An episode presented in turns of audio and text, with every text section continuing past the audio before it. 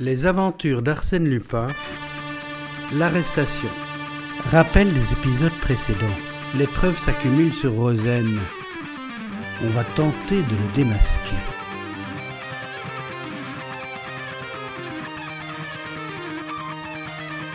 Une heure plus tard, une circulaire manuscrite passait de main en main parmi les employés du bord, les matelots, les voyageurs de toute classe.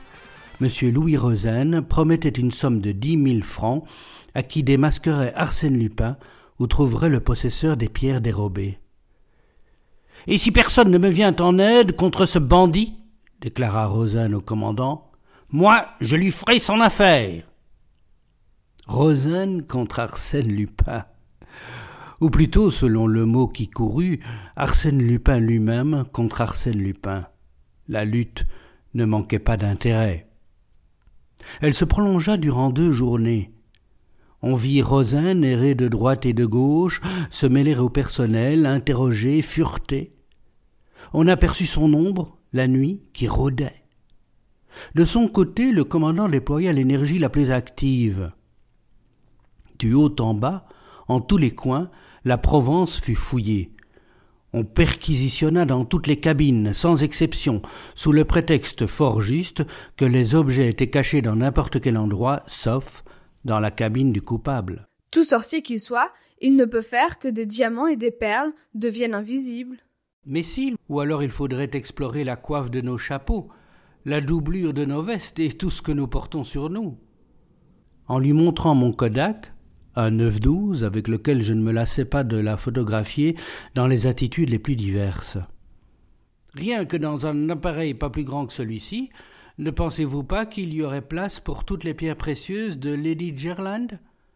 On affecte de prendre des vues et le tour est joué. Mais cependant, j'ai entendu dire qu'il n'y a point de voleur qui ne laisse derrière lui un indice quelconque. Il y en a un. Arsène Lupin. Pourquoi? Pourquoi?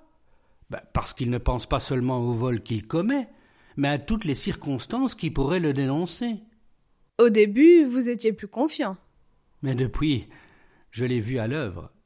Et alors, selon vous? Ben, Selon moi, on perd son temps.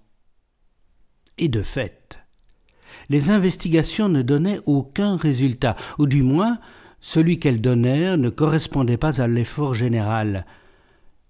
La montre du commandant lui fut volé.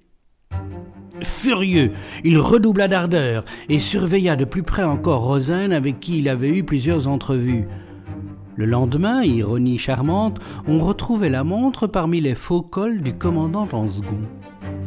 Tout cela avait un air de prodige et dénonçait bien la manière humoristique d'Arsène Lupin, cambrioleur soit, mais dilettante aussi. Il travaillait par goût et par vocation, certes, mais par amusement aussi. Il donnait l'impression du monsieur qui se divertit à la pièce qu'il fait jouer et qui, dans la coulisse, rit à gorge déployée de ses traits d'esprit et des situations qu'il imagine. Décidément, c'était un artiste en son genre, et quand j'observais Rosanne, sombre et opiniâtre, et que je songeais au double rôle que tenait sans doute ce curieux personnage, je ne pouvais en parler sans une certaine admiration. Or, l'avant-dernière nuit, l'officier de quart entendit des gémissements à l'endroit le plus obscur du pont. Il s'approcha. Un homme était étendu, la tête enveloppée dans une écharpe grise très épaisse, les poignets ficelés à l'aide d'une fine cordelette. On le délivra de ses liens. On le releva, des soins lui furent prodigués. Cet homme, c'était Rosen. C'était Rosen assailli au cours d'une de ses expéditions, terrassé et dépouillé. Une carte de visite fixée par une épingle à son vêtement portait ces mots Arsène Lupin accepte avec reconnaissance les dix mille francs de M. Rosen. En réalité, le portefeuille dérobé contenait vingt billets de mille. Naturellement, on accusa le malheureux d'avoir simulé cette attaque contre lui-même, mais outre qu'il lui ait été impossible de se lier de cette façon, il fut établi que l'écriture de la carte différait absolument de l'écriture de Rosen et ressemblait au contraire à s'y méprendre à celle d'Arsène Lupin telle que la reproduisait un ancien journal trouvé à bord. Ainsi donc, Rosen n'était plus Arsène Lupin. Rosen était Rosen, fils d'un négociant de Bordeaux. Et la présence d'Arsène Lupin s'affirmait une fois de plus, et par quel acte redoutable? Ce fut la terreur. On n'osa plus rester seul dans sa cabine, et pas davantage s'aventurer seul aux endroits trop écartés. Prudemment, on se groupait entre gens sûrs les uns des autres, et encore, une méfiance instinctive divisait les plus intimes.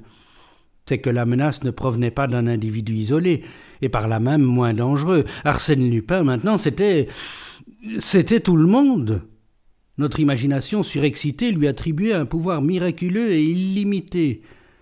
On le supposait capable de prendre les déguisements les plus inattendus, d'être tour à tour le respectable major Rawson, ou le noble marquis de Roverdan, ou même, car on ne s'arrêtait plus à l'initiale accusatrice, ou même telle ou telle personne connue de tous ayant femme, enfant, domestique.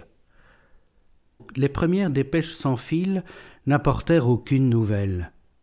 Du moins, le commandant ne nous en fit point part, et un tel silence n'était pas pour nous rassurer.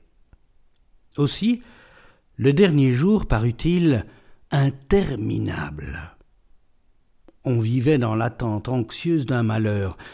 Cette fois ce ne serait plus un vol, ce ne serait plus une simple agression, ce serait le crime, le meurtre.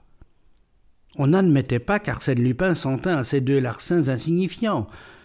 Maître absolu du navire, les autorités réduites à l'impuissance, il n'avait qu'à vouloir, tout lui était permis, il disposait des biens et des existences.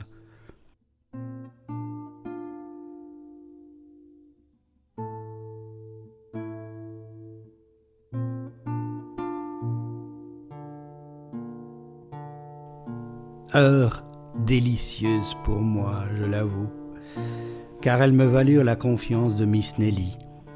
Impressionnée par tant d'événements, de nature déjà inquiète, elle chercha spontanément à mes côtés une protection, une sécurité que j'étais heureux de lui offrir. Au fond, je bénissais Arsène Lupin. N'était-ce pas lui qui nous rapprochait? N'était-ce pas grâce à lui que j'avais le droit de m'abandonner aux plus beaux rêves Rêves d'amour et rêves moins chimériques, pourquoi ne pas le confesser? Les Andrésis sont de bonnes souches poitevines, mais leur blason est quelque peu dédoré, et il ne me paraît pas indigne d'un gentilhomme de songer à rendre à son nom le lustre perdu. Et ces rêves, je le sentais, n'offusquaient point Nelly, ses yeux souriants m'autorisaient à les faire. La douceur de sa voix me disait d'espérer. Et jusqu'au dernier moment, accoudés au bastingage, nous restâmes l'un près de l'autre, tandis que la ligne des côtes américaines voguait au devant de nous.